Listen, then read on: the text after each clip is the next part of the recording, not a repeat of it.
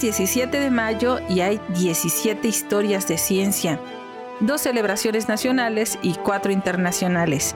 Pero antes, ¿quién dijo? Si bien el descubrimiento de la vacuna fue progresivo, la alegría que sentí ante la perspectiva que tenía ante mí de ser el instrumento destinado a quitar del mundo una de sus mayores calamidades, la viruela, se mezcló con la esperanza tierna de disfrutar de la independencia y la paz y la felicidad doméstica. A menudo era tan excesivo que al perseguir mi tema favorito entre los prados, a veces me encontraba en una especie de ensoñación. Descúbrelo al final del episodio.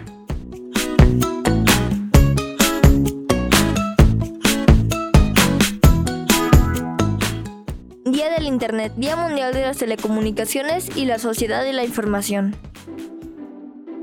En noviembre del 2005, la Organización de las Naciones Unidas y la Asociación de Usuarios de Internet acordaron fijar el 17 de mayo, día dedicado a las telecomunicaciones, añadiéndole el Día Mundial de la Sociedad de la Información para promover la importancia de las TIC y de los diversos asuntos relacionados con la sociedad de la información. Todo el mundo está invitado a participar en el Día de Internet. Hay diversas formas de hacerlo y contribuir. En muchas ciudades se realizan eventos para conmemorarlo, organizado por empresas, administraciones y organizaciones de cualquier tipo y tamaño, siempre y cuando cumplan las siguientes condiciones. Que la celebración acerque la sociedad de la información a todos los ciudadanos. Que su realización principal suceda el 17 de mayo, que se dé a conocer en la página www.diadeinternet.org.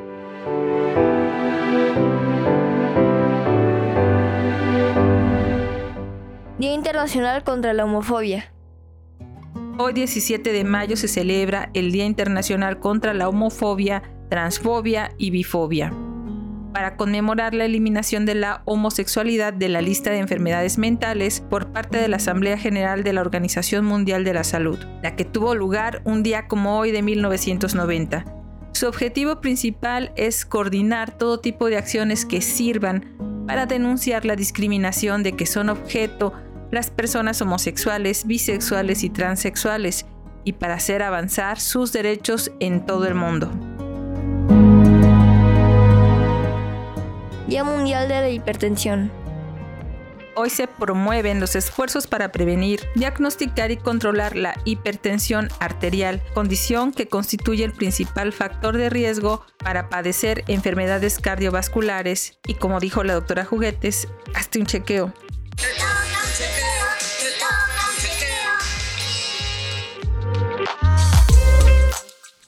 Historia de ciencia número 1. Vacunación contra la viruela. Edward Jenner nació el 17 de mayo de 1749, médico y cirujano inglés que descubrió la vacunación contra la viruela.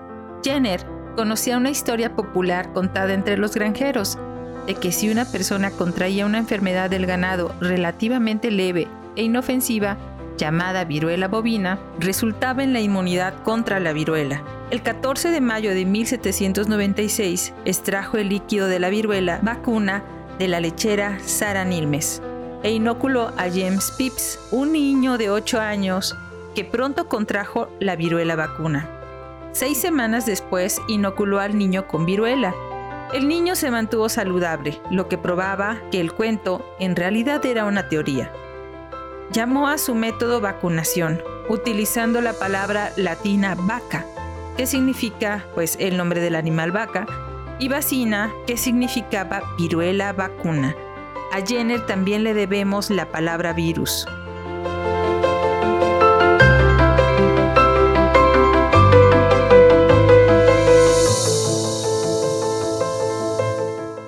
Historia de ciencia número 2. Conquillología. John Anthony nació el 17 de mayo de 1804 oncólogo estadounidense que fue reconocido como una autoridad en moluscos de agua dulce. La conquiliología es el estudio científico de las conchas de moluscos, una rama de la malacología. Los conquiliólogos pueden estudiar las conchas para conseguir entender la diversa y compleja taxonomía de los moluscos o simplemente apreciarlas por su valor estético. Durante una carrera en los negocios, Su interés en la historia natural lo llevó a coleccionar moluscos de agua dulce del río de Ohio. A partir de 1835 mantuvo correspondencia con los investigadores de moluscos y comenzó a publicar sus hallazgos. Desafortunadamente, problemas oculares graves en 1851 lo obligaron a retirarse de los negocios. En 1853 recorrió Kentucky, Tennessee y Georgia para recolectar moluscos. Sus publicaciones atrajeron la atención del profesor Agassiz, quien le pidió que se hiciera cargo del departamento concolológico del Museo de Zoología Comparada de Harvard en 1863, donde permaneció hasta su muerte. También colectó en campo, acompañó a Agassiz a su expedición en Brasil de 1865.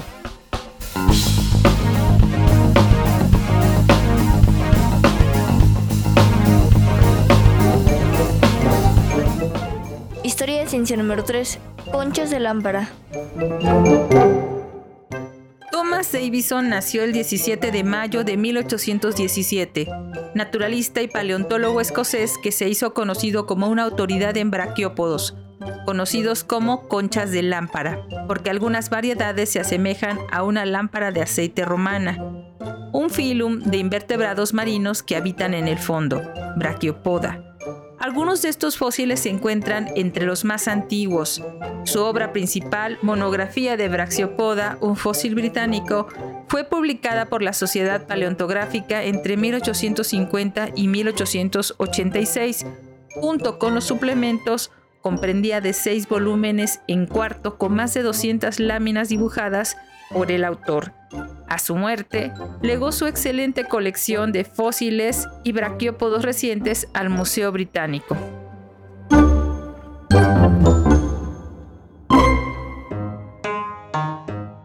Historia de ciencia número 4. Helio. Joseph Norman Lockyer nació el 17 de mayo de 1836, astrónomo inglés que en 1868 descubrió y denominó helio al elemento que encontró en la atmósfera del Sol antes de que se detectara en la Tierra. También aplicó el nombre de cromósfera a la capa exterior del Sol y descubrió junto con Pierre Janssen las prominencias, llamas rojas, que rodean el disco solar. También se interesó por la clasificación de los espectros estelares y desarrolló la hipótesis meteórica de la evolución estelar. Entre sus obras se encuentran los libros Contribuciones a la física solar de 1873, El lugar del Sol en la naturaleza de 1897 y Evolución inorgánica de 1900.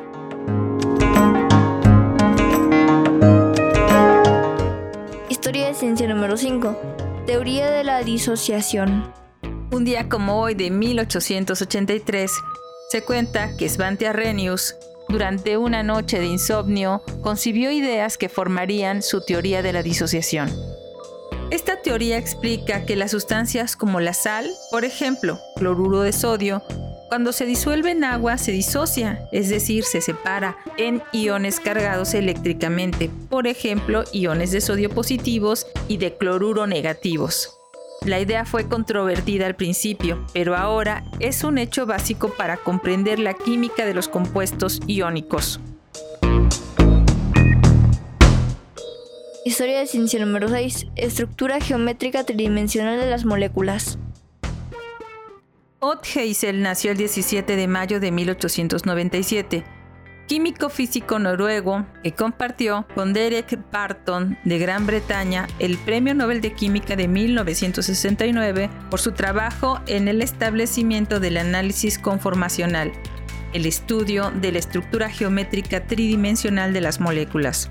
Por ejemplo, un anillo de seis átomos de carbono tiene dos conformaciones, la forma de silla y la forma de bote. Estos se intercambian fácilmente aproximadamente un millón de veces en un segundo a temperatura ambiente.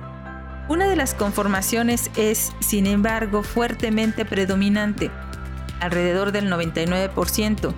Hazel llevó a cabo investigaciones fundamentales sobre este sistema y mostró cómo los grupos pesados o voluminosos unidos a los átomos de carbono ocupan sus posiciones en relación con el anillo y entre sí.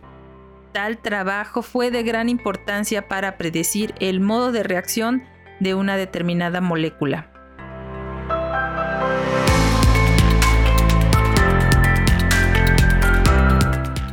Historia de ciencia número 7. Primera central telefónica automática. Un día como hoy de 1912, el periódico londinense The Times informó que se había instalado un nuevo equipo telefónico automático en Epsom, que se probaría en la tarde del día siguiente. El experimento, el primero en su tipo en Gran Bretaña, proporcionó a 320 suscriptores de teléfonos Epson la capacidad de marcar a otros números en la ciudad en lugar de tener que pedirle al operador que le consiguiera el número. El artículo de noticias describía cuidadosamente el funcionamiento del nuevo disco giratorio con orificios para los dedos. Esto marcó el comienzo de la automatización telefónica, ya que antes era necesario hablarle a la operadora para que te conectara con otros números.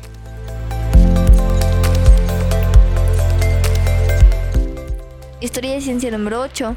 Propiedad física de la nieve. Marcel Roland Hervine nació el 17 de mayo de 1915, glaciolólogo suizo que investigó las propiedades físicas de la nieve y las aplicó al desarrollo de sistemas de alerta de avalanchas y a la mitigación de otros problemas asociados con los campos de nieve. Un ejemplo de su trabajo es el estudio del metamorfismo y el endurecimiento de la nieve en relación con el gradiente de presión y temperatura. Se incorporó al Swiss Federal Snow and Avalanche Research Institute en 1943 como subdirector y se convirtió en su director en 1950.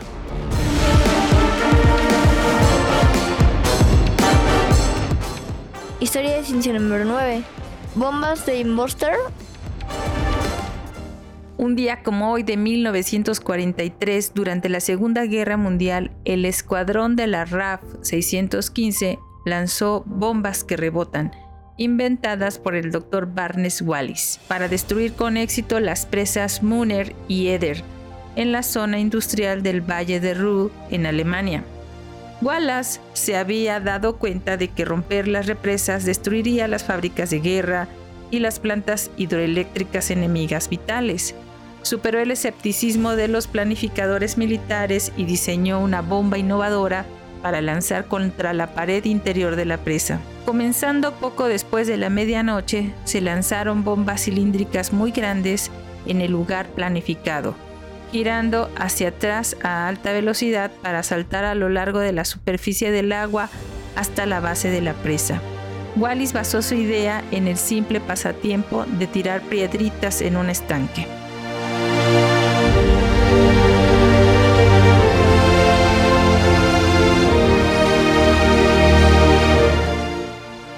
Ciencia número 10. Inauguración del CERN.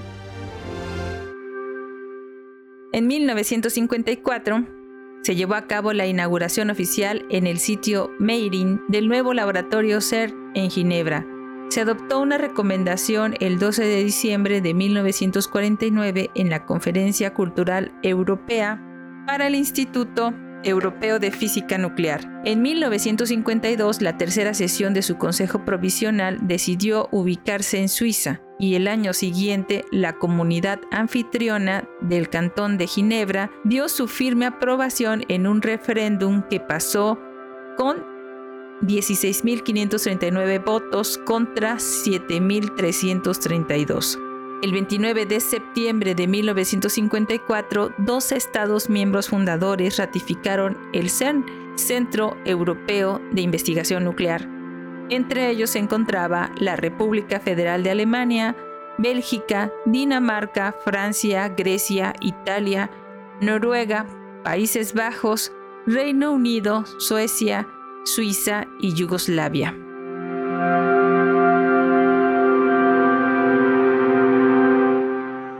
Historia de número 11. Primera patente de pila atómica emitida.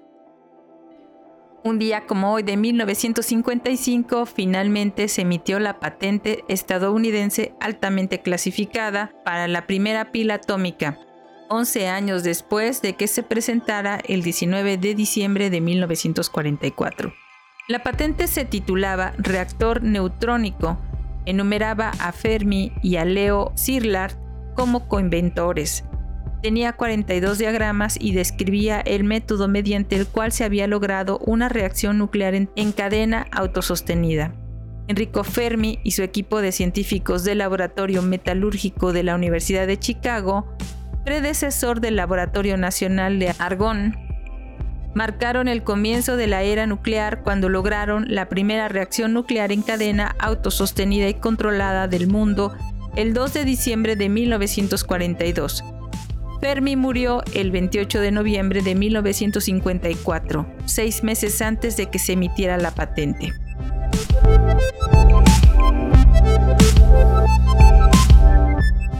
Historia de ciencia número 12. Reserpina. En 1955, el psiquiatra estadounidense Nathan Klein compareció ante el Congreso de los Estados Unidos para explicar su trabajo con el fármaco reserpina. Se le atribuye haber fundado el campo de la psicofarmacología con su descubrimiento y uso de la reserpina para tratar la psicosis del trastorno mental. Su testimonio ante el Congreso influyó en la aprobación de la Ley de Estudios de Salud Mental de 1955. Luego, Klein usó sus conexiones en Washington para escribir subvenciones de investigación para estudiar otros medicamentos antidepresivos. Y en el verano de 1956 ganó 2 millones de dólares en fondos del Congreso para la investigación psicofarmacológica del Instituto Nacional de Salud Mental de ese país. El alcaloide purificado, Reserpina, fue aislado en 1952 de la raíz de una planta de Rauvolfia que habita abundantemente en el continente africano.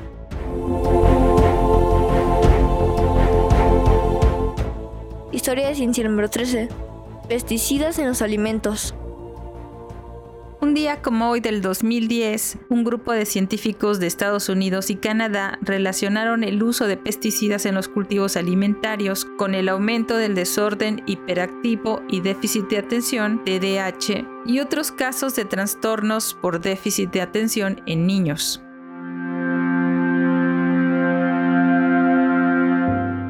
Historia de ciencia número 14. Titanosaurio.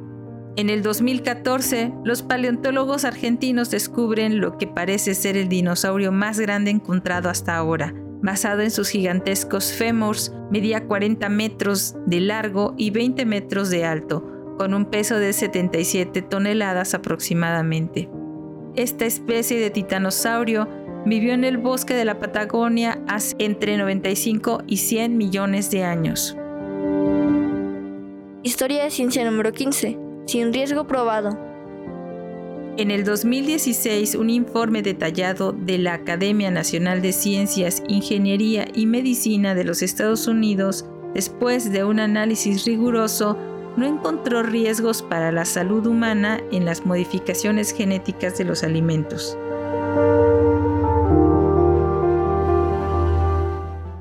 Historia de ciencia número 16. Emisiones prohibidas.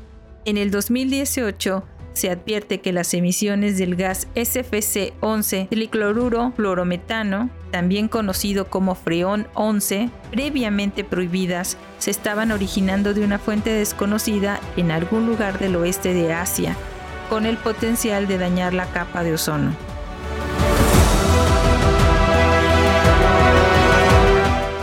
Historia de ciencia número 17. Genoma completo el 17 de mayo del 2021, el mayor estudio de asociación del genoma completo del ADN mitocondrial basado en el Biobanco del Reino Unido reveló 260 nuevas asociaciones con fenotipos que incluían la vida útil y los riesgos de enfermedad, por ejemplo, de la diabetes tipo 2. Por ejemplo, de la diabetes tipo 2.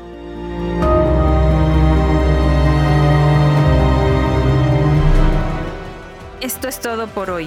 Y fue Edward Jenner, en su libro La vida del Dr. Jenner de 1827, quien dijo, Si bien el descubrimiento de la vacuna fue progresivo, la alegría que sentí ante la perspectiva que tenía ante mí de ser el instrumento destinado a quitar del mundo una de sus mayores calamidades, la viruela, se mezcló con la esperanza tierna de disfrutar de la independencia y la paz y la felicidad doméstica.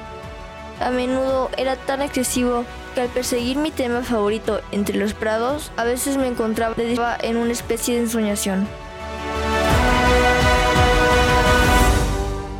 Muchas gracias por escucharnos. Recuerda que si quieres contactarnos, colaborar o requieres las fuentes de la información, por favor, no dudes en escribirnos. Nos encuentras como Cucharitas de Ciencia en Instagram, Twitter, Facebook, TikTok y en cucharitasdeciencia.com.mx o puedes escribirnos a cucharitasdeciencia.gmail.com.